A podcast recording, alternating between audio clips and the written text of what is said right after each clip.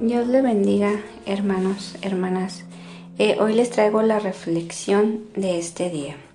Está titulada Las tormentas que pasan se las llevará el cauce del río. Esta em, reflexión me gustó mucho. Eh, es de cazadores de promesas. Y dice así, hermanos. El fuego de la prueba no arderá en ti, y aunque el río de la tribulación sea tempestuoso, no te ahogarás en él. El Señor tiene un propósito con aquello que hoy no comprendes. Tendrás que atravesar la prueba de tu fe, pero saldrás ileso, victoriosa y triunfante. En Isaías 43:2 la palabra nos dice, Cuando pases por las aguas, yo estaré contigo. Cuando cruces los ríos, no te anegarán. Cuando pases por el fuego, no te quemarás, ni las llamas arderán en ti. Amén. Tal vez hoy estés pasando por una situación en la que parece que las aguas te llegan hasta el cuello Quizás el fuego de la prueba es tan intenso que sientes que no saldrás bien de esta. Pero lo cierto es que Dios está en control aún en esa encrucijada que parece no tener sentido para ti. En la Biblia también nos dice en Hechos 14:22 que es necesario que pasemos por muchas dificultades antes de entrar en el reino de Dios.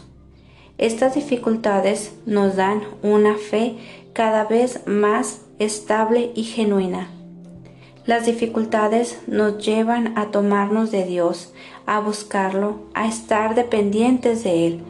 Parece ser como si siempre hay algo que nos lleva a depender de Dios para poder vencer tenemos que aceptar el hecho de que tenemos que descansar, que el Señor tiene el control de nosotros. La prueba produce humildad, fe, perseverancia, paciencia, dominio propio y nos perfecciona en el amor. Pero, gloria a Dios que nos lo promete, que aunque tengamos que cruzar una prueba como si fuera un río tempestuoso, no nos ahogaremos, y si la prueba sería semejante a un horno ardiente, las llamas no llegarán a arder en nosotros. Amén, hermanos. Esta es mi pequeña reflexión y animándolos a que sigamos confiando en Dios. Tenemos esta promesa, hay que tomarnos de ella y confiar en Él, no temer y no dudar.